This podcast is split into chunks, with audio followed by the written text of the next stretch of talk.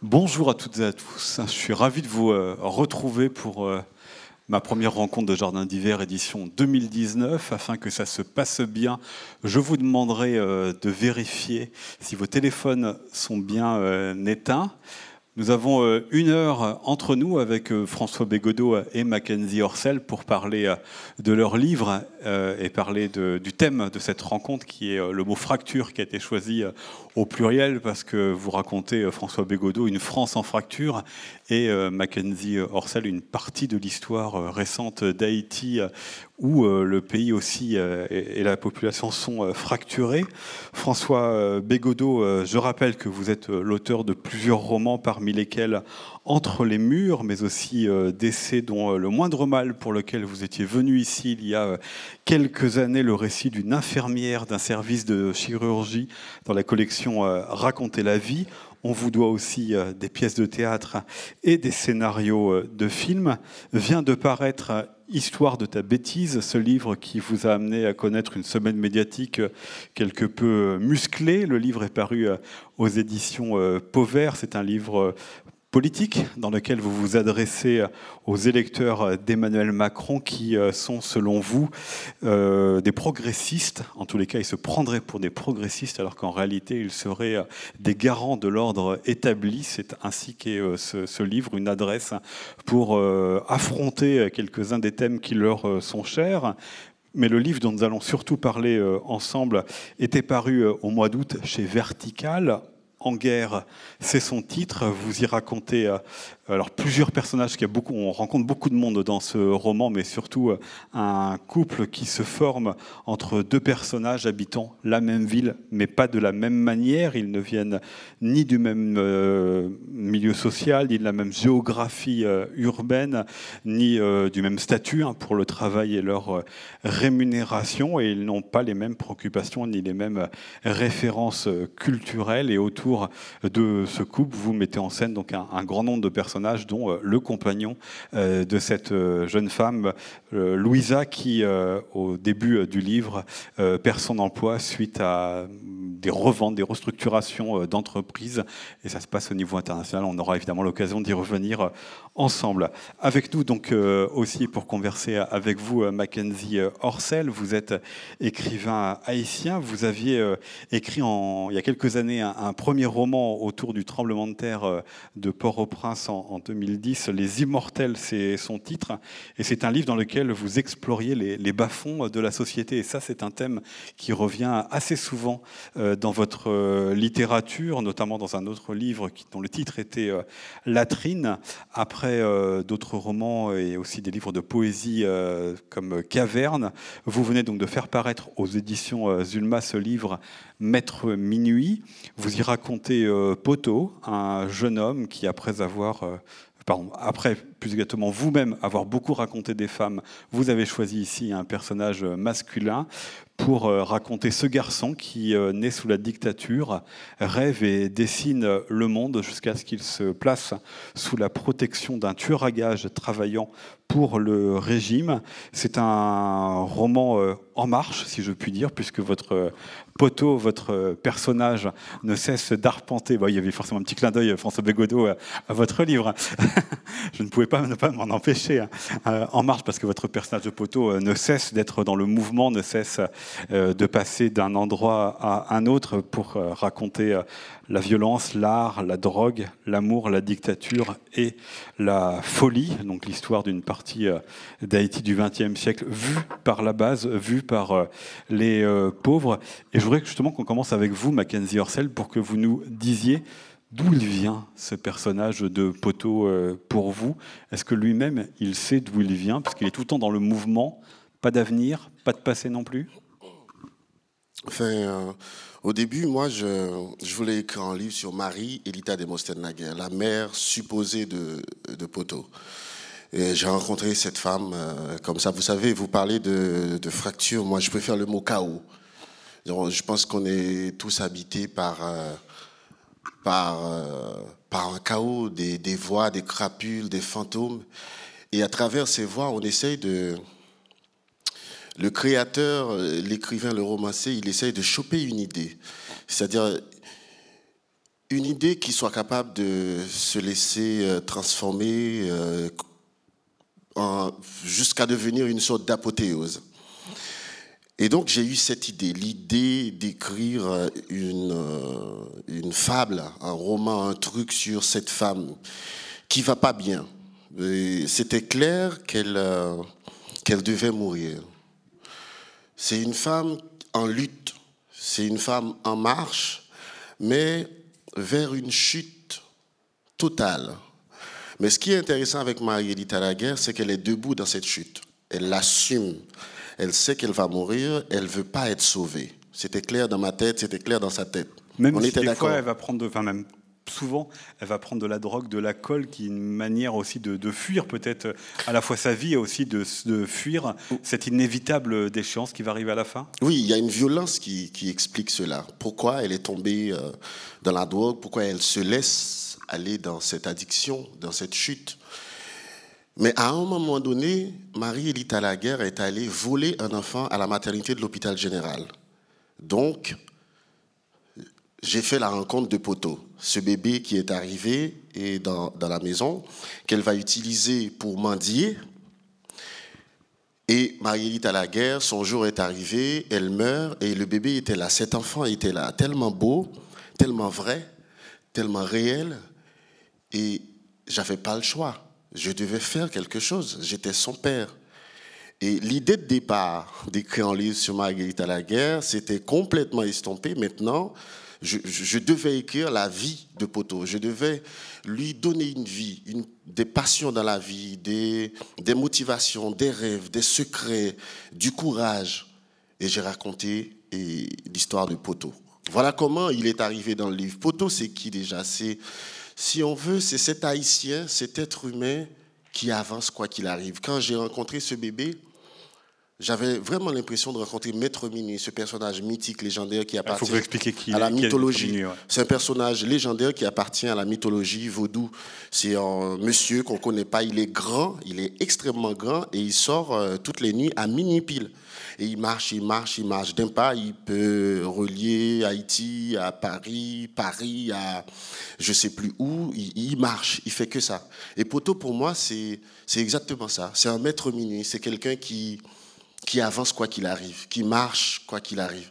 C'est aussi l'histoire de ce pays, ce jeune pays qui est, qui est né en 1804 et qui a connu pas mal de catastrophes sociales, politiques, naturelles, euh, humaines, et qui, qui est toujours là, qui est toujours debout, qui est toujours content, qui avance. Vous avez dit effectivement que cette femme était allée euh, prendre un bébé à, la maternité pour euh, le faire euh, mendier, ça rejoint euh, une phrase qu'on trouve un peu plus tard dans votre roman, dans lequel on, vous expliquez à quoi ça sert de faire des enfants dans certains, dans certains cas, en tous les cas. Ça fait quelqu'un des bras en plus sur un chantier où ils construisent ridiculement leurs rêves. C'est ça aussi qui vous a fait pousser l'écriture vers Poteau pour sortir de cette dimension utilitariste de l'enfant à venir? Bon, cette phrase, il faut la placer dans son contexte. Parce que là, il s'agit d'une femme qui a adopté un enfant. En fait, Marie, et Marie la guerre, si on veut parler de, son enfance, de son adolescence, c'est une fille qui a été adoptée pour s'occuper d'un autre enfant handicapé. Et donc, quand elle est arrivée dans cette maison, elle s'est fait violer par le mari.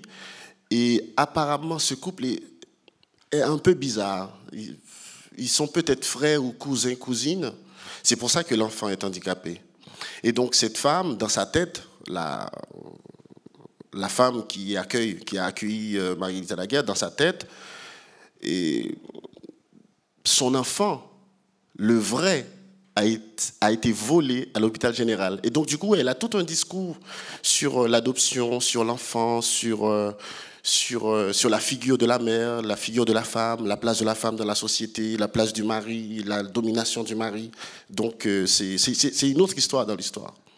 Oui, c'est aussi une histoire sur euh, qu'est-ce qui fait nos relations humaines, parce que euh, entre la mère et euh, cet enfant poteau, il ne, en tout cas, elle, elle ne lui adresse pas la parole, elle ne lui parle pas. Lui, il est là, il essaye de la suivre, il essaye de la comprendre, mais il n'y a pas d'amour, il n'y a pas d'affect. L'amour, ça arrive, mais beaucoup plus tard. Dans parce qu'entre Marie, Edith Alaguerre et Poteau, il s'agit de marcher.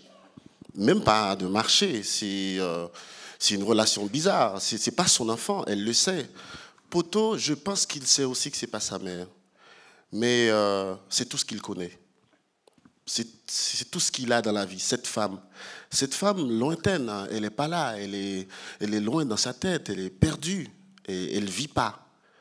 Et il, entend sa voix depuis cette chambre noire et tout, mais euh, Poto n'a pas le choix, cette femme n'a pas le choix. C'est-à-dire que il s'agit d'un enfant volé qui a grandi. Un enfant qu'elle a utilisé pour mendier. Eh bien, à, partir du moment où l'enfant a grandi, il ne sert plus à rien. Elle passe à autre chose. Et donc, Poto nous raconte cette distance qui existe entre cette chambre d'à côté et, la sienne. mais le, plus important dans tout ça, c'est les dessins de Poto. Comment il arrive à dessiner ces situations, ces moments de solitude, d'isolement et comment aussi il nous, il nous ramène la dictature. Il nous ramène les voix de la dictature, les voix solitaires, les voix du dehors. Et donc, c'est un bordel assez euh, immense. Quoi. Juste avant d'entendre euh, François Bégodeau, pourquoi est-ce que vous avez, vous choisi de situer euh, euh, vraiment Mackenzie Orsel à des moments très précis de l'histoire d'Haïti, votre histoire? Parce qu'on passe sur. il y a toutes les questions de régime hein, dans votre livre du début des années 60 jusqu'aux années 90. Pourquoi ce choix de raconter par le bas, par la base, la manière, pas forcément l'histoire politique d'Haïti, mais comment une partie de la population a vécu, subi les pouvoirs qui se sont succédés? Je peux dire que tout mon travail, c'est euh, une lutte, c'est une bataille contre l'oubli. On oublie vite, hein, très vite. Les bourreaux d'hier sont, sont, sont, les donneurs de leçons d'aujourd'hui.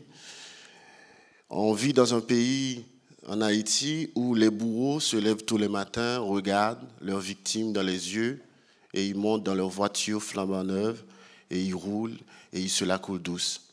Mais le duvalierisme, c'était hier. On parle des années 50, le ségrégationnisme, l'apartheid. Les Duvaliers qui étaient euh, des dictateurs. C'était hier. En janvier 2011, quand la France nous a fait cadeau de Jean-Claude Duvalier comme aide humanitaire après le tremblement de terre, il ne faut pas l'oublier. Quand Jean-Claude est parti d'Haïti, il est arrivé à Orly, il est monté dans un autre avion et euh, pour aller à c'est Orléans. Qui cette ville Oui, et donc du coup, quand Jean-Claude Duvalier est, arrivé en Haïti, il a été accueilli et, par euh, tout un groupe de jeunes, de vieux, avec des fleurs et des sourires. Ça m'a tué.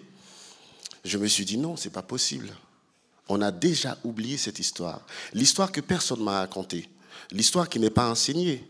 Si elle est enseignée, elle est très mal enseignée.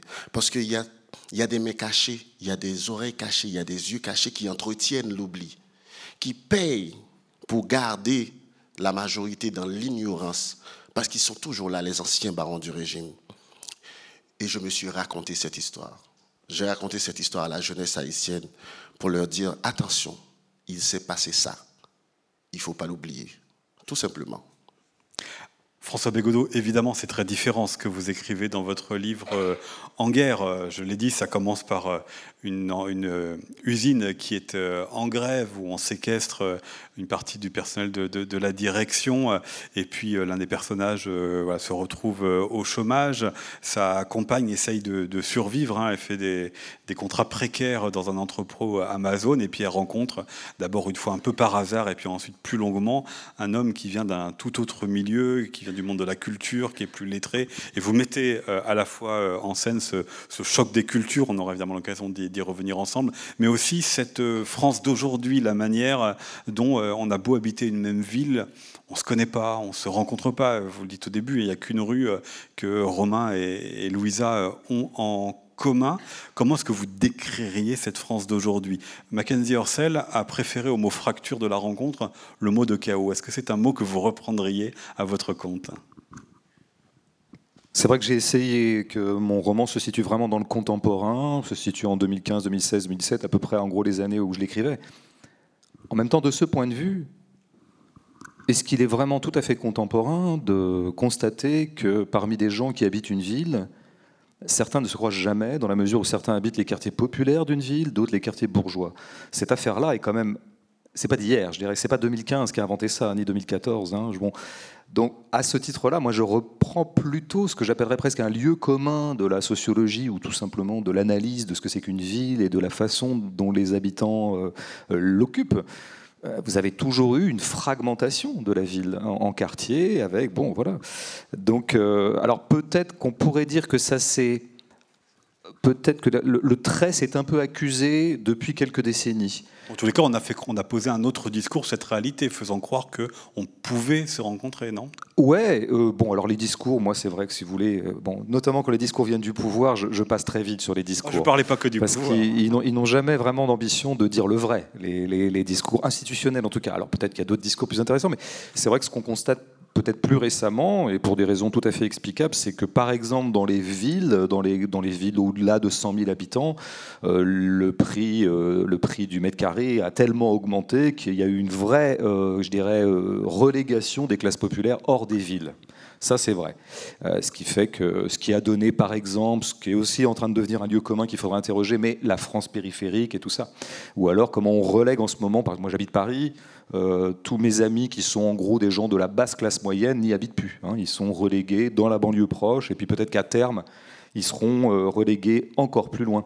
Donc à ce titre-là, euh, on pourrait dire que ce qui joue entre Louisa et Romain dans cette petite ville de province, Romain habite évidemment le centre-ville et Louisa habite plutôt la périphérie, évidemment. Je pense que ça aurait été à peu près le cas déjà il y a 40-50 ans. Mais donc là, en tout cas, peut-être que la relégation est maintenant devenue définitive, et euh, ce qui fait que ça rend d'autant plus improbable que Romain et Louisa se rencontrent.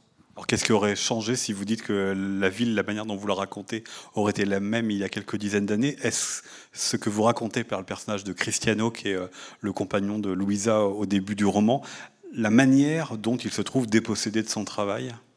Oui, bah là, on a, je, me racontais beaucoup en, croquant euh, Cristiano que pour moi c'était le prolétaire du XXe siècle. Je dis bien du XXe siècle, c'est-à-dire un ouvrier qui a une spécialité, qui a une formation, qui a un savoir-faire, qui travaille dans une usine automobile, en tout cas de connecteurs électroniques et qui sous-traite l'automobile. Voilà, j'ai voulu vraiment essayer de faire une espèce de presque de cliché de l'ouvrier du XXe siècle, tel qu'on l'a connu avec des grands sites industriels, des grands sites usines, bon, qu'on a bien connu en France et dont on sait bien que ça s'est plutôt démantelé depuis 40, 30, 20 ans. Il reste, euh, alors surtout ne pas confondre ce discours-là avec l'idée qu'il n'y aurait plus de classe ouvrière. Hein. Il, y a, toujours autant de classes ouvrières. Le prolétariat, je pense, est en voie même de croissance. Puisque rajoute les employés aux ouvriers. Tout à fait. Puis il y a tout un, tout un tas de pans de la, de la société qui sont en voie de prolétarisation. Hein. Il, y a des, il y a des professions qui étaient la classe moyenne plutôt euh, privilégiée, entre guillemets, il y a quelques années, qui sont en, en train de devenir des prolétaires. Bon, je, passe là-dessus, mais donc à ce titre-là, Cristiano, évidemment, est, quelqu'un qui a été dégommé par le 21e siècle. Quoi. Dégommé, dégommé par euh, la financiarisation de l'économie. Euh, le capitalisme financier, ou plutôt le développement du capitalisme financier, parce que ça c'est aussi un mythe hein, de croire qu'il y aurait eu un moment non financier du capitalisme. Le capitalisme est financier depuis le début, hein, par définition. Il est spéculatif, bon, et donc, il, crée à peu près les mêmes dommages depuis le début. Simplement, c'est vrai qu'il y a eu une espèce d'exponentialité depuis, euh, je dirais, 50 ans, ce qui fait qu'un type comme Cristiano est maintenant un type à qui on dit tu sers à rien, la société veut plus de toi, tu n'es plus fonctionnel, quoi, en gros alors à qui on, propose, et je, fais un peu son parcours du combattant, ou plutôt une espèce de, chemin de croix. Je crois qu'il faut. Il s'appelle pas Cristiano pour rien, et il n'a pas la fin qu'il a pour rien. Euh, c'est bon, bah maintenant t'es pas ouvrier, on va te donner des indemnités, bon à la con, et puis après bah, on va te remettre sur le marché de l'emploi, c'est-à-dire le marché de Pôle Emploi, et donc on va t'inscrire à des formations débiles, et puis bah, évidemment tout ça va te terminer, on va te proposer des missions des missions de 3-4 jours euh, pour faire ceci, pour faire cela. Par exemple, on lui propose un moment, je m'étais documenté, on lui proposait d'accompagner un huissier euh, pour, euh, bah, pour faire service d'ordre de l'huissier, en fait. Hein, des, fois que ça se passerait mal, d'aller à la castagne. Euh, pour neutraliser les gens qui voudraient pas qu'on leur pique leurs meubles. Alors, il faut juste préciser que lui-même, ayant participé ou ayant assisté à la séquestration dans son entreprise, où il y a eu aussi des moments où ça s'est mal passé, donc il y a aussi un, retournement de situation. Oui, je raconte, je raconte assez rapidement au début de tout, tout un petit peu les, les passages obligés maintenant de ce qu'on pourrait appeler la dramaturgie d'une délocalisation, qui est très connue maintenant. On en a tous les, c'est presque devenu un genre en soi, si vous voulez. On sait très bien que des patrons voyous et des actionnaires éhontés vont un jour décider qu'on délocalisera. Alors ils commencent à piquer les machines, et puis donc les ouvriers se trouvent complètement désœuvrés et ils peuvent en arriver à avoir des, à commettre des violences comme ça, enfin à arriver à certaines extrémités contestataires, par exemple séquestrer euh, la DRH euh, ou le, le, patron du site, et c'est le début du livre. Cristiano a participé à cette séquestration, ce qui lui fera, ce qui lui sera reproché d'ailleurs. Hein, ça, ça diminuera ses indemnités. Ah oui, parce qu'à Pôle emploi, on lui pose la question est-ce que vous pensez qu'un patron, euh, sachant qu'en plus l'affaire a été médiatisée, est-ce que vous pensez qu'on va vous embaucher puisque vous avez participé à, Tout à, cela? Donc le passif est chargé. Hein. Bah, c'est très coûteux de se révolter, c'est très coûteux de s'en prendre euh, aux dominants. Hein. Les dominants ont, contrairement à ce que disait Mackenzie qui parlait de l'absence de mémoire, je pense qu'il y a le dominant a une mémoire. Euh, il fait des fiches. Donc, euh, c'est pas du tout contradictoire avec ce que dit Mackenzie. Ah non, non, c'est pas ce que je voulais dire. Je rebondissais presque, je dirais. Euh, justement, c'est plus dans la population qu'on essaie de faire passer. Non, non, mais je. on a gardé la mémoire. Il y avait aucun contenu dans ce que je disais. C'était purement formel et stylistique, c'est-à-dire purement nul en fait. mais donc c'était complètement inutile. Mais pour revenir au point, non, oui, je vais à un moment où Cristiano va avoir une des missions qu'il va avoir, c'est d'être vigile, bien sûr, en tout cas de fouiller les gens à l'entrée d'un cinéma. Euh, bon, ce qui pour moi est la position la plus humiliante possible, surtout pour quelqu'un qui a été habitué à faire des trucs, qui a une espèce ah de bah, culte du faire. Voilà, il passe, vous le dites un moment, il passe du fabriqué, ce qu'il a fait à l'usine, au faire. Et le faire, pour lui, ça veut rien dire. Tout à fait. Bah, enfin voilà, moi je. Qu'est-ce que qu'est-ce que ça peut être qu'une humiliation sociale? Telle que ressentie physiquement Parce que pour moi, l'espace du roman, c'est pas l'espace des grandes théories, c'est l'espace du de tout mettre à hauteur d'homme. Donc vous pouvez avoir un grand discours sur la sauvagerie du capitalisme ou la sauvagerie du management.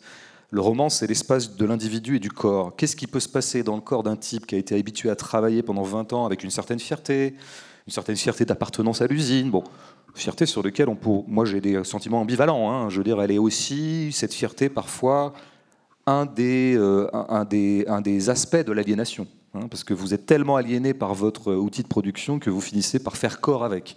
Bon, je passe là-dessus. Mais de, réduire ce type-là à l'inactivité et à un job qui est absolument inutile, c'est-à-dire cette espèce de fiction, vous savez, de, tous ces gens qui fouillent à l'entrée euh, des grands magasins ou des cinémas ou des opéras ou des théâtres ou comme ici, je sais pas, euh, sachant bien qu'il n'y aura rien dans le sac. On n'a pas vu dans la séquence terroriste récente des gens qui se soient introduits quelque part avec un sac. Donc euh, euh, alors là, ouais, je pense que ce qui se passe dans le corps de Cristiano à ce moment-là, pour moi, c'est un absolu de l'humiliation, ce qui mènera à certaines extrémités. Je propose de nous lire un extrait justement qui euh, raconte Cristiano et, ce qu'il devient, cet homme du XXe siècle, dans le XXIe siècle, où euh, ben, la formation et, le sens qu'il a trouvé dans son métier ne sert plus à rien. Alors je, découvre cette page parce que j'ai sous-traité pas mal de pages à un nègre, donc celle-là, c'est pas moi qui l'ai écrite, donc je, m'excuse de. C'était un peu trop dur. J'avais pas le temps, enfin, j'avais des trucs. Il n'y a pas de travail. Depuis l'usine hors de vue, comment Cristiano s'en serait-il rendu compte? Depuis cette tour d'ivoire où il négligeait le savourer le privilège d'avoir un emploi. Désormais, il est dans la confidence. On le somme de chercher quelque chose qui n'existe pas. Il est l'enfant de Pâques lancé en quête d'eux que personne n'a caché. Il est le tigre de cirque sommé de sauter dans un cerceau introuvable. Le tigre tourne sur lui-même, de désarroi, se mord la queue, devient dingue, égorge le dompteur. En Cristiano, à tout moment, les fils peuvent se toucher. Il lui a fallu apprendre à sentir, venir des courts-circuits. Quand les voyants s'allument, il s'exfiltre. Ben voilà, par exemple, ça c'est un verbe qui est qui n'est pas fait pour être lu. Il, s'exfiltre de l'espace clos où quelque chose a chatouillé ses nerfs contrariés, passe ses oreillettes en réglant son iPod et, deux minutes plus tard, sa moto s'éloigne dans l'encadrement de la fenêtre. Il va faire un tour, a-t-il dit. Et il faut le comprendre littéralement. Un tour du périph, plein gaz, avec du métallica dans les oreilles. Quand il revient, il est tout doux, et Dieu sait quel abcès a été purgé de quel pu. En sept ans, dont quatre de cohabitation, Louisa a appris à faire avec les durites et les câbles pétés de son compagnon. À le gérer, dirait-elle. Surtout ne pas entrer dans son jeu à contre-courant de la mère cuniale, toujours complaisante avec son pauvre petit caractériel. Surtout ne pas faire crédit à ses nerfs en le choyant. Lui opposer une contre-nervosité. Affirmer avec vigueur et conviction que du travail, il y en a. Que se défausser sur la société est trop facile. Le petit frère de Louisa était comme ça, hein, toujours à reporter la faute, et voyez où ça l'amenait. Si on commence à se poser en victime, on n'avance pas. Du travail, il y en a, du moment qu'on en trouve. Moi, mon travail, c'est à l'usine, dit Cristiano.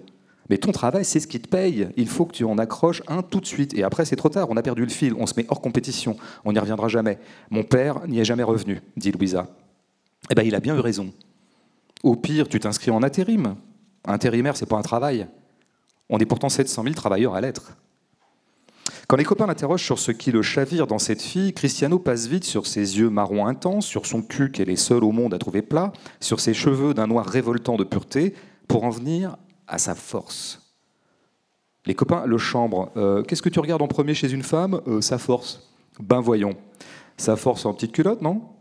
Cristiano laisse fuser et reste campé sur son idée, sur l'énergie de Louisa. À quelle centrale est-elle reliée par des câbles souterrains? Même les exigences kilométriques de l'entrepôt Amazon n'arrivent pas à la battre. Cette fille ira à la tombe en courant. Non, pas en courant. Ce n'est pas cette frénésie-là, euh, tout feu, tout flamme, dispersée, hystérique, exaspérante. C'est l'intensité statique d'une pile. Dotée d'une quadruple dose d'énergie, Louisa en a brûlé la moitié pour réfléchir pour deux à la situation nouvelle de son homme que son amertume égare. Au terme de quoi, elle propose un deal. OK pour zapper les stages en bois du Pôle emploi, mais en échange, il accepte deux, trois missions comme ça pour s'occuper, pas grand berger, pas dramatiser tout seul dans son coin. On va me prendre ma maison, on va habiter dans une caravane, nos enfants seront placés à la DAS dès la naissance, nanani. Non, ce ne sera pas son travail, mais c'en sera un, et s'il s'avère horrible, il ne le subira pas longtemps, c'est l'avantage des contrats brefs. Et va savoir si, puisant dans le bac à chaussures du magasin de déstockage qui est devenu le marché de l'emploi, il ne va pas en trouver une à son pied. Parfois, des boulots paraissent chiants, et en fait, eh bien, en fait, ils sont chiants. Mais pas tous. Si, 60%, 75% des boulots. Non, 50. Bon, allez, 63. va pour 63%. Il en reste 37% de pas chiants. Ça t'ouvre, entre parenthèses, un boulevard. Merci beaucoup pour euh, cette lecture. Très bon passage, hein, vraiment, je le. Je fais pas qui l'auteur, mais c'est pas mal. mon employé. Voilà. Ça, le capitalisme, hein, il récupère tout. Hein. Euh, Merci. Est-ce que vous avez l'impression d'avoir écrit, et je poserai la même question à Mackenzie Orsel, euh, même si pour vous c'est plus flagrant dans votre livre, un roman sur la folie? Ah, c'est pas bête ça. Je vous remercie. À la fois par rapport au, donc, au capitalisme et euh, au monde du travail, et puis avec cette relation qui va se nouer entre Louisa et euh, Romain, cette, cette, folie parfois qui nous gagne pour écraser l'autre, ou en tout cas pour démontrer une supériorité intellectuelle. En tout cas, ce qui, peut être, un peu dans la continuité de ce que je disais précédemment, ce qui peut être pour moi l'espace même du roman, si on fait des romans politiques, par exemple, si on veut faire un roman social, c'est quoi l'espace d'un roman social s'il veut être absolument un roman et non pas une espèce de thèse euh, vaguement illustrée? Ben, Je crois que c'est l'espace où le système, où des grandes tendances générales, économiques, sociales, politiques, géopolitiques, s'impriment sur des corps. Ça, je pense que c'est vraiment ce lieu-là, moi, que j'essaie de tenir. Alors, si effectivement le système, j'aime pas beaucoup le mot, mais je le dis pour aller vite, devient dingue, alors il n'est pas complètement illogique que les corps deviennent dingues. Et effectivement, Cristiano est quelqu'un qui va devenir dingue. Parce qu'il ne fait plus rien, il s'inscrit sur des, sites de poker en ligne, de paris euh, en ligne à une déchéance. Mais Louisa aussi, elle est un peu marquée dans son corps aussi par son métier euh, chez euh, Amazon et la manière dont ça lui bouffe son temps et lui bouffe son énergie. Ouais, mais Louisa, la grande différence entre Louisa et Cristiano, c'est que Louisa est une prolétaire du 21e siècle et qu'elle a été, son corps a été accoutumé d'entrée à être une prolétaire du 21e, c'est-à-dire corvéable à merci, qui est donc une prolétaire du 19e en fait, hein, parce qu'il y a un effet comme ça de retour. Corvéable à merci, dès le début habitué à faire des missions, habitué à faire deux mois par-ci, deux mois par-là, se faire exploiter là, puis ici, à être totalement plastique, fluide, souple, euh, flexible, pour reprendre les mots euh, du management. Et donc, euh, d'une certaine manière, son corps s'est accoutumé à ça. Parce qu'un corps humain, c'est quand même assez fou ce que, sa capacité d'adaptation. D'ailleurs, c'est ce qui fait notre supériorité dans l'espèce, c'est notre adaptation, notre adaptabilité. Et, c'est bien le, comment dire, le vrai ennemi, je dirais, de toutes les forces d'émancipation, c'est de constater la grande adaptabilité des corps humains aux, humiliations ou aux oppressions qui leur sont imposées. Louisa, d'une certaine manière, a totalement intériorisé euh, ce modèle économique ou cette circulation sociale du, nouveau prolétaire, ce qui fait qu'elle, elle le prend pas si mal. C'est un peu le discours dans, le, passage que je viens de lire, hein, où, où s'oppose un Cristiano qui est lui déjà, lui qui a connu le travail salarié, fixe, enfin vécu comme tel, avec une camaraderie, avec, avec un savoir-faire, lui ne peut pas, il n'est pas adaptable. C'est trop tard, il a 40 ans, il ne pourra pas euh, s'adapter à un marché du travail flexible. Louisa, si, c'est son. Elle est là-dedans comme un poisson dans l'eau, ce qui en fait finalement un, personnage que, à la fois j'aime beaucoup, mais qui est aussi un personnage qui est, qui est presque le prolétaire idéal du libéralisme. Ça marche pour le monde du travail? Est-ce que ça marche aussi pour sa relation amicale et amoureuse avec euh, Romain, où là, euh, ils sont obligés de s'adapter l'un à l'autre euh, en venant de milieux très très différents? Et peut-être que c'est là où vous mettez la limite. Oui, alors après ça c'était moi je, vivais cette, cette fiction. D'abord c'est vraiment une fiction ça parce que je raconte quelque chose qui à mon avis arrive très très peu dans la vie, hein, la rencontre entre deux milieux comme ça très très hétérogènes. Bon et pas après j'ai avancé de page en page, je me suis demandé mais qu'est-ce qui peut se passer entre eux, euh, comment ça peut coincer, comment ça peut pas coincer? Alors sexuellement ça coince pas, voilà c'est un peu ce qui va faire le ciment entre eux, c'est le c'est le sexe. Après avoir réussi à accorder quand même leurs, leurs emplois du temps. Hein. Oui. Parce qu'Amazon, c'est quand même des horaires un peu pourris pour ah elle. Hein. Non, non, mais j'allais y venir. J'allais y venir. C'est-à-dire qu'une fois qu'il y a cette espèce de collusion sexuelle ou d'entente sexuelle, il y a tout un tas de, difficultés qui se posent à eux. L'emploi du temps qu'il faut rendre compatible. Louisa a quand même un compagnon régulier, donc ça complique encore la chose. Et puis après, il y a effectivement euh, leur euh, tempérament très hétérogène, leur généalogie euh, sociale très très hétérogène. Romain est plutôt un type de gauche, un peu, on va dire, cultureux de gauche. Bon, Louisa, elle connaît pas du tout ce milieu-là. Elle n'a pas, elle, pas du tout des. Je vais donner un exemple exemple pour que ce soit un peu euh, concret pour des gens qui n'auraient pas lu le livre. Euh, j'imagine qu'il y en a quand même un ou deux ici. Humour. Euh, ne parlez pas du livre parce que je vais en parler dans un instant. De la citation de Rihanna. non, c'est pas ça. Ouf, alors allez-y. Non, mais c'est des petits trucs comme ça, quoi. Il faut travailler un moment. Il la contacte par Facebook pour la retrouver après leur première nuit, parce qu'il l'a perdue de vue.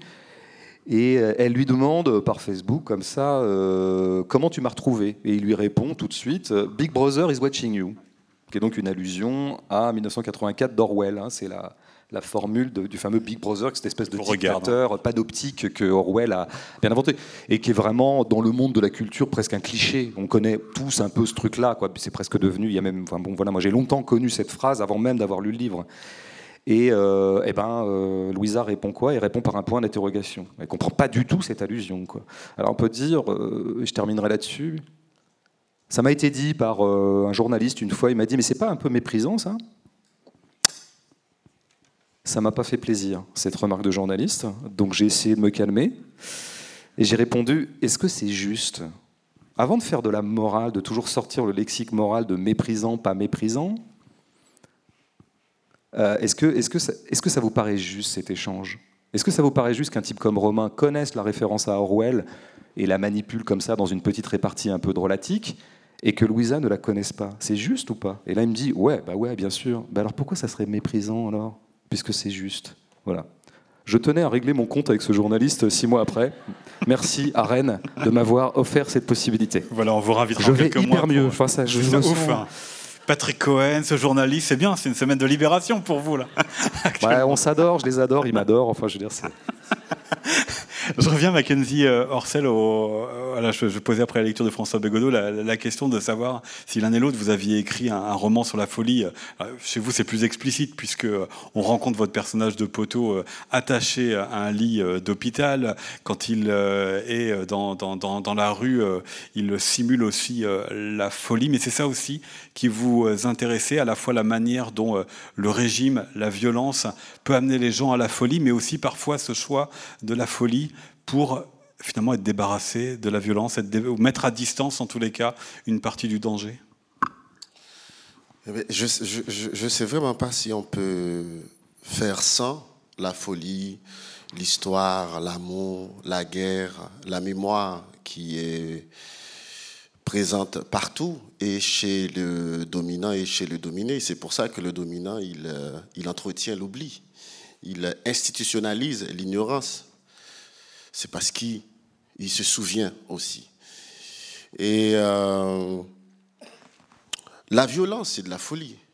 La violence sociale, euh, politique. Moi, je mets en scène des chiens des invisibles. C'est ça mon univers. Je mets en scène ces gens-là, ces petites gens, des inconnus, des sans-voix, des, des, abandonnés, des laissés pour compte, des va-nu-pieds, des enfants des rues. Voilà.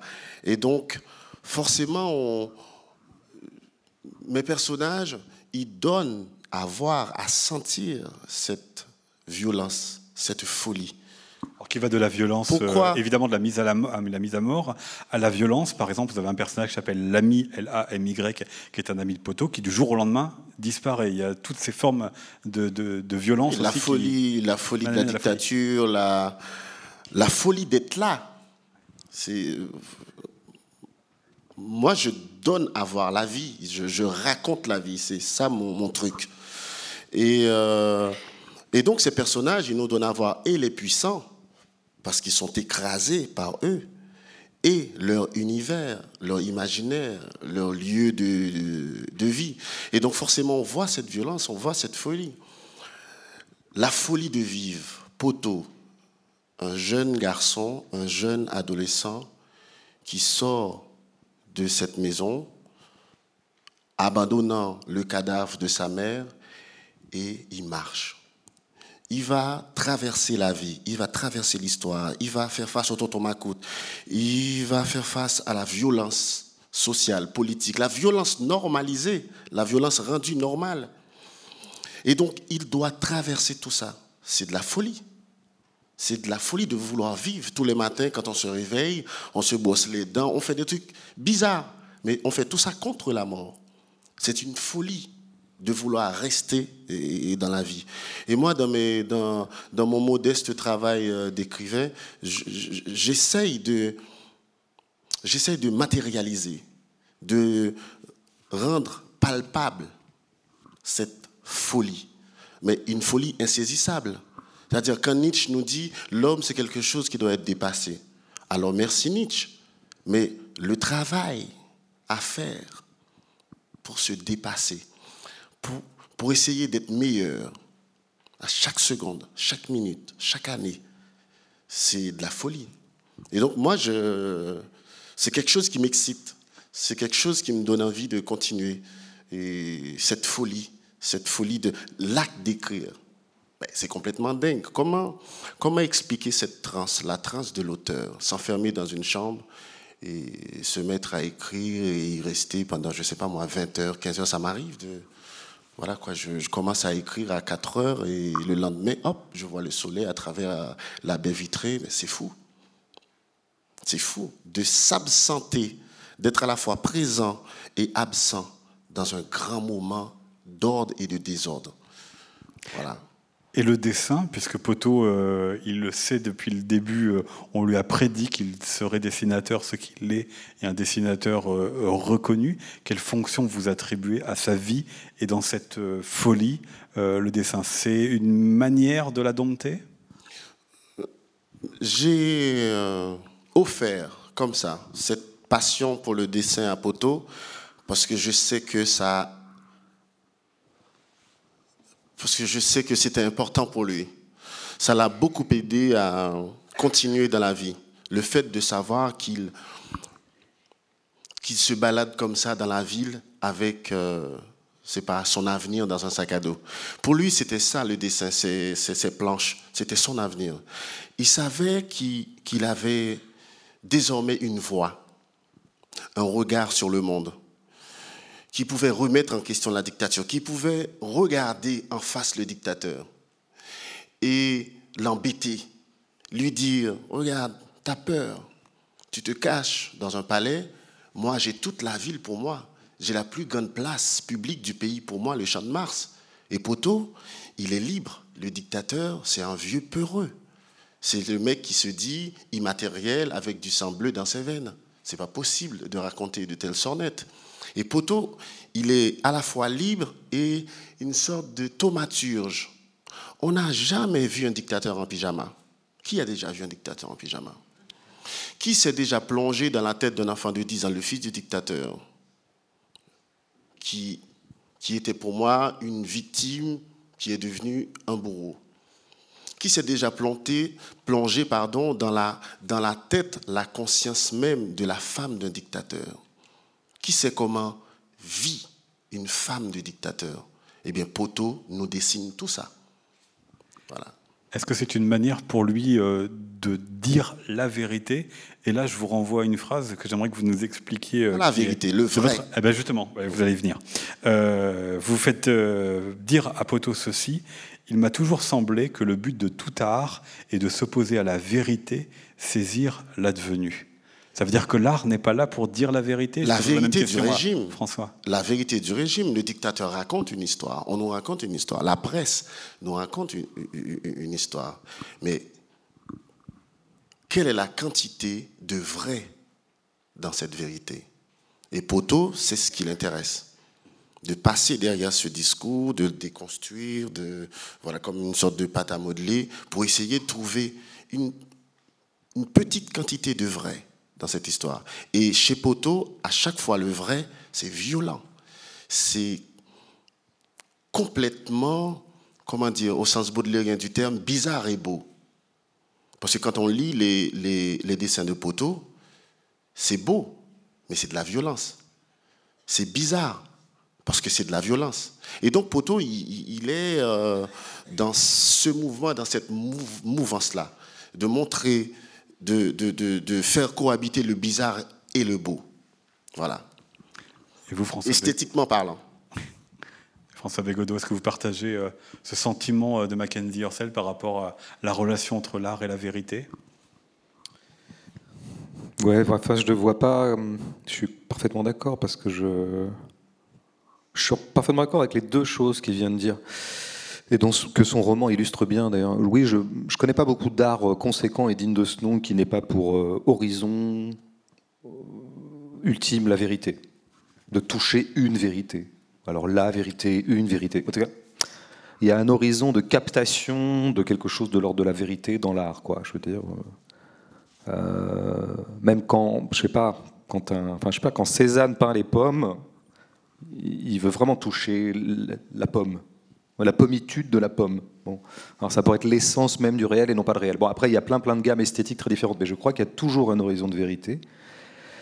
Euh, et quand un peintre abstrait, ben, on lui dit, ah, ben là pour le coup, non, là, ils visent pas le réel, parce que, ah bah si, si, si, écoutez, les peintres abstraits, vous parlez de leur travail, ils disent, pour eux, c'est là, c'est ça, le réel. Bon. Donc, euh, oui, oui, tous les gens qui pensent que l'art est le domaine de l'imaginaire, euh, bon, mais ça, je pense que ça ne tient pas la route une seule seconde en examinant exactement ce que c'est l'art. Mais il y a une deuxième chose que dit euh, euh, Mackenzie qui est encore plus originale, je dirais, qu'effectivement, la bizarrerie de l'art, c'est qu'il nous fait jouir du pire.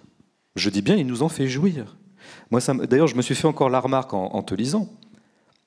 Mais je me fais cette remarque depuis, depuis que j'ai commencé à lire et depuis que j'ai commencé à regarder des films et depuis que j'ai découvert Guernica et Goya, pour prendre encore la peinture.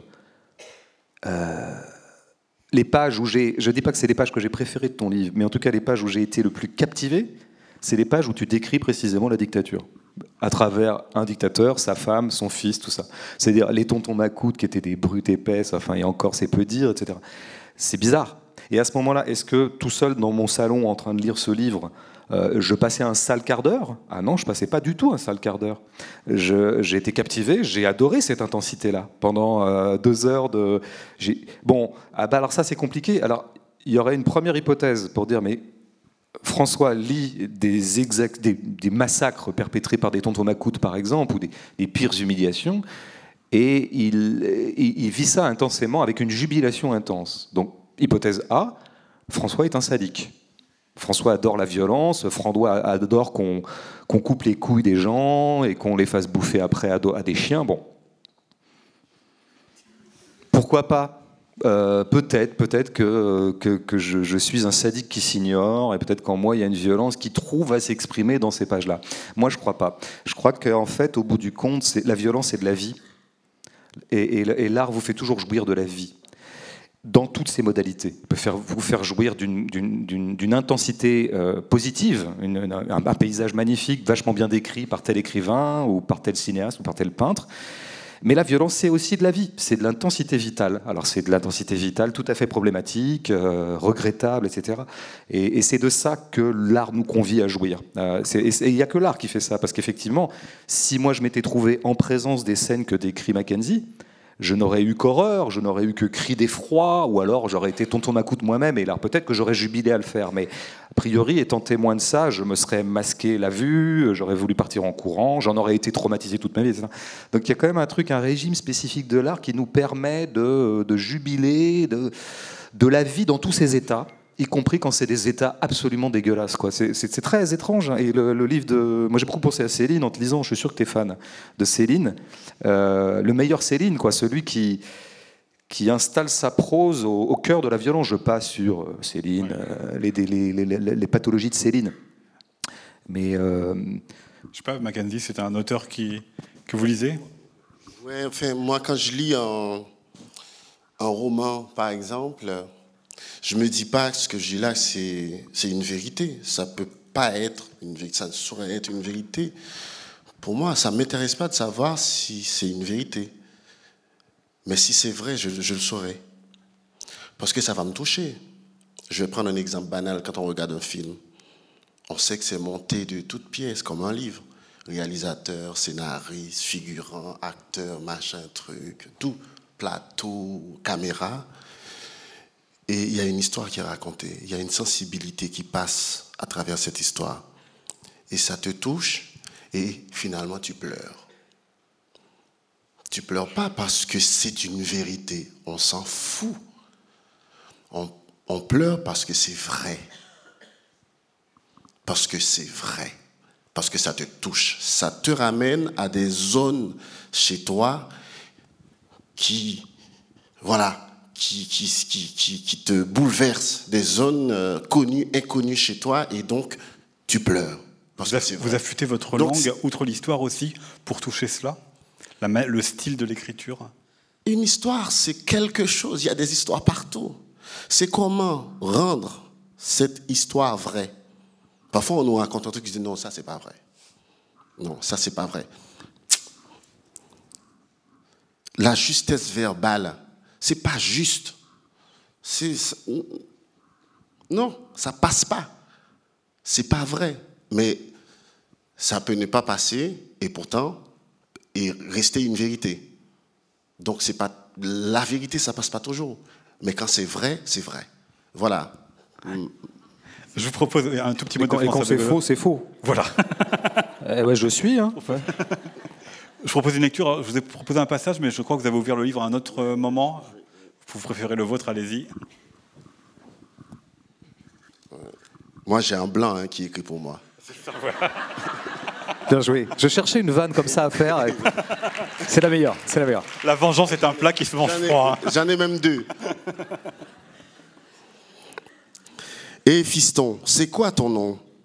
Poto, répondis-je. Dis-moi, Poto, es-tu déjà allé à Jérémie? Non. Eh bien, c'est l'occasion. Allez, saute à bord. J'ai pas que ça à foutre. Il me tendit sa gourde. La mère aime les taffiateurs. Non merci, je ne bois pas, dis-je en pensant à ma dernière cuite.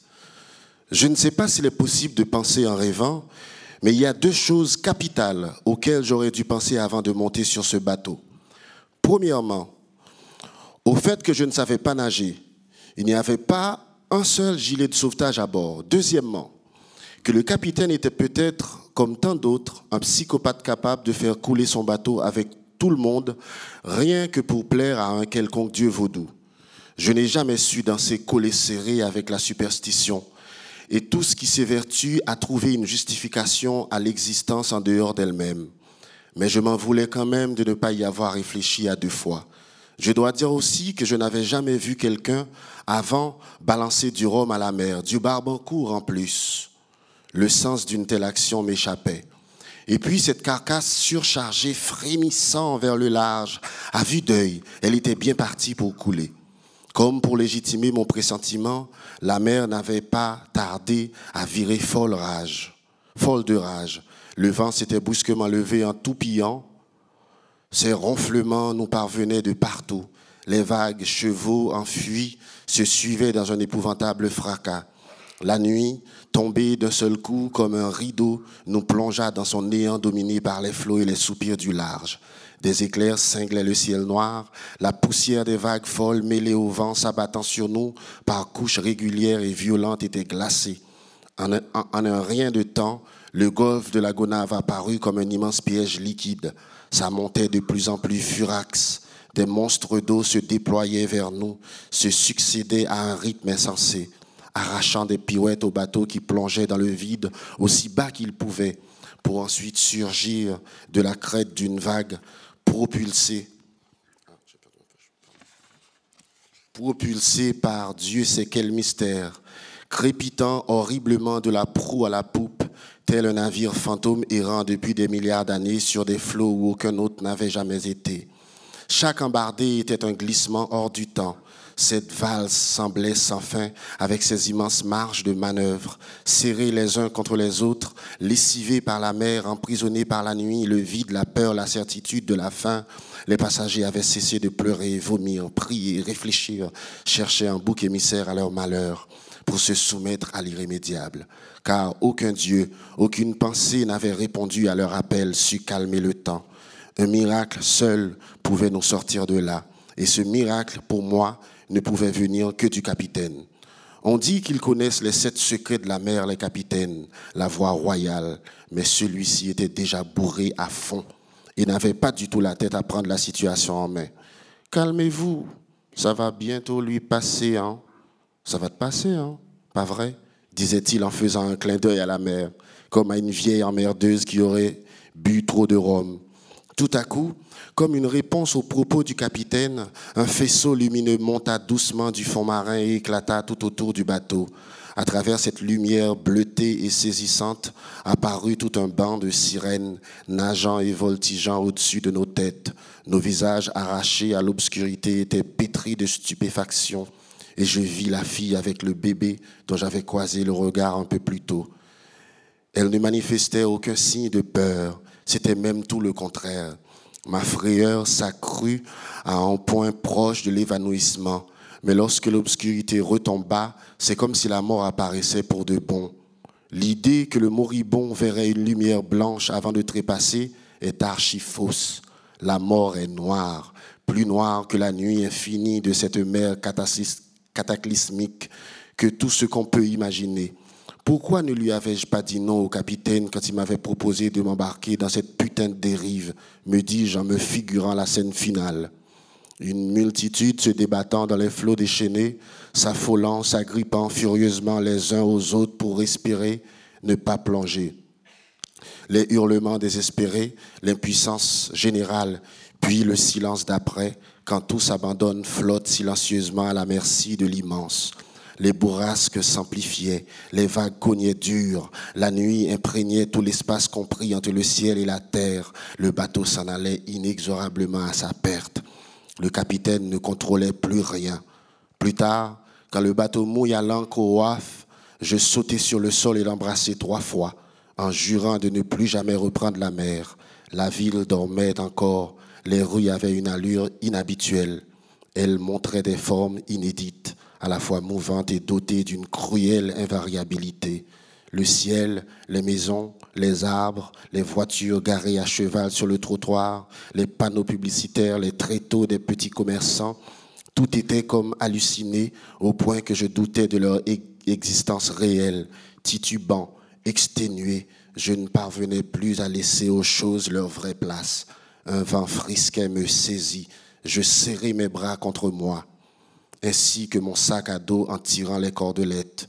Mes vêtements humides me collaient au corps, le sel marin me démangeait et me laissait aussi un goût amer dans la bouche. Ma vie avait pris une toute autre tournure, mais je n'étais toujours pas tiré de ce rêve. Merci beaucoup pour cette euh, lecture. On arrive presque malheureusement déjà au terme de cette euh, rencontre avant euh, vos questions, donc je n'ai pas le temps de vous parler de, vos langues d'écriture, mais on les a entendues, même si elles sont variées suivant euh, les moments de, vos livres et les personnages qui euh, s'expriment.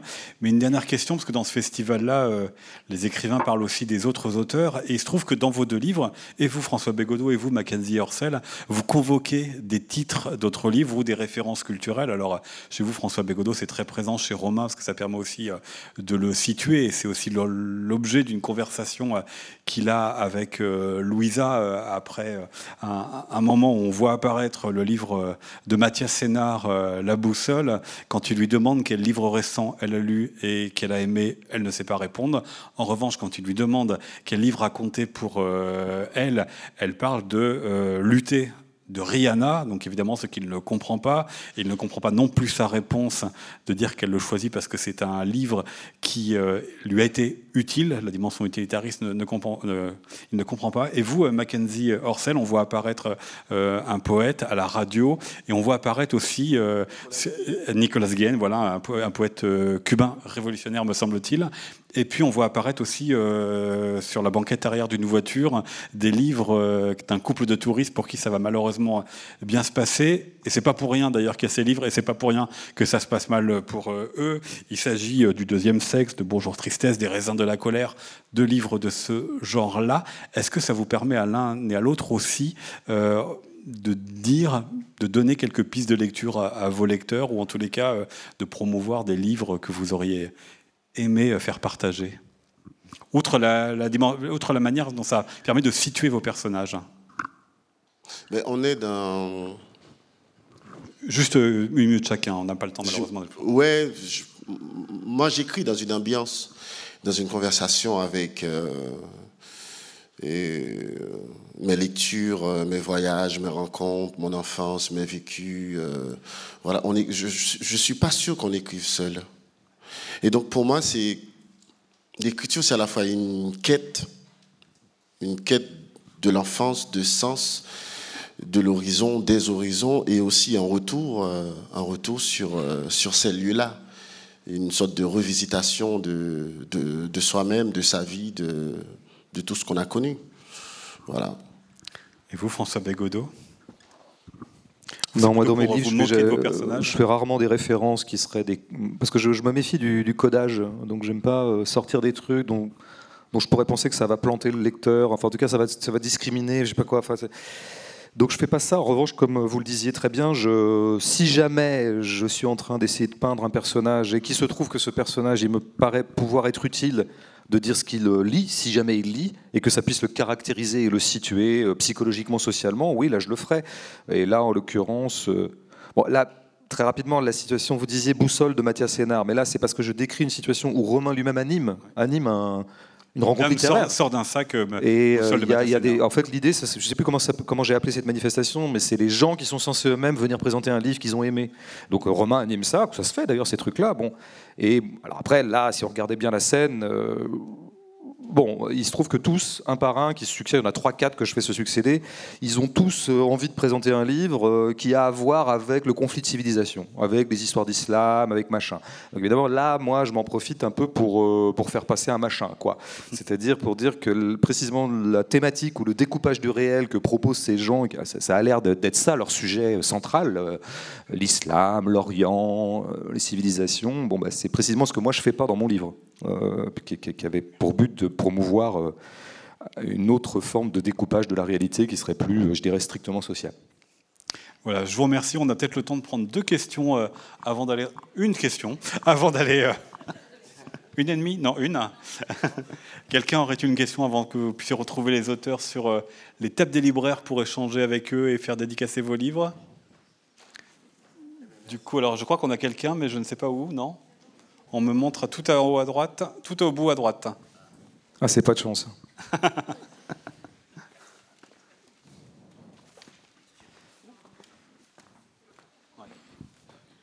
faudrait que ce soit une question hyper intelligente vu que c'est l'unique. Mais pour ça, je vous mets pas du tout la pression. Très brève, si vous. Allez-y, en toute décontraction et sans fausse pudeur. Rassurez-vous, la question vous coûtera moins cher puisqu'elle sera posée au noir. Mais est-ce que ça serait pas un peu communautariste? Enfin, je veux pourquoi? Mais vous savez, il faut, il faut deux noirs pour faire une blanche. Hein. On va y arriver, vous inquiétez pas, nous sommes deux. Dans ce cas-là, on peut s'entendre. Voilà. Alors, ma question est la suivante. J'ai entendu euh, euh, Mackenzie Orsel parler, vous-même parler de vérité. Euh, comment tourner les choses. Là, je veux parler du réalisme merveilleux. Quel commerce le réalisme merveilleux entretient-il avec la vérité lorsqu'on a été, je pense que c'est aussi votre cas, vous, euh, Mackenzie Orsel, nourri par Jacques-Stéphane Alexis ou euh, Jacques Roumain, quoi. Et la rosée, on l'entretient comment dans, son écriture? Voilà. Mackenzie, en une minute, est-ce que ça va être possible? Mais euh, à travers le réalisme merveilleux, il y a des vérités, des vérités, pas la vérité, hein, il y a une différence. Et euh, les vérités euh, à travers les traditions, à travers les mystères, le réalisme merveilleux, c'est la mise en scène de, l'âme, de l'âme mystérieuse, réelle d'un peuple qui a pris naissance, euh, je sais pas, chez Garcia Marquez, à Léo Carpentier. C'est une rencontre presque improbable entre, entre l'histoire, la sociologie, l'ethnologie et le récit populaire. Et donc, oui, je pense que le réalisme merveilleux traite de ces vérités, mais pas d'une vérité, pas de la vérité, mais les vérités d'un peuple, les vérités d'un pays, les vérités des traditions. Merci à vous. Mackenzie Orsel, donc euh, Maître Minuit, c'est le titre du roman dont vous êtes venu nous parler aujourd'hui. On va pouvoir vous retrouver pour une séance de dédicace sur le stand de la librairie euh, page 5. François Bégodeau, Histoire de ta bêtise. Et en guerre. Ce sont euh, ces deux livres récemment parus et vous, on va pouvoir vous retrouver sur le stand de la librairie Le Fayard. Merci beaucoup, messieurs. Merci, à vous. Et à plus tard.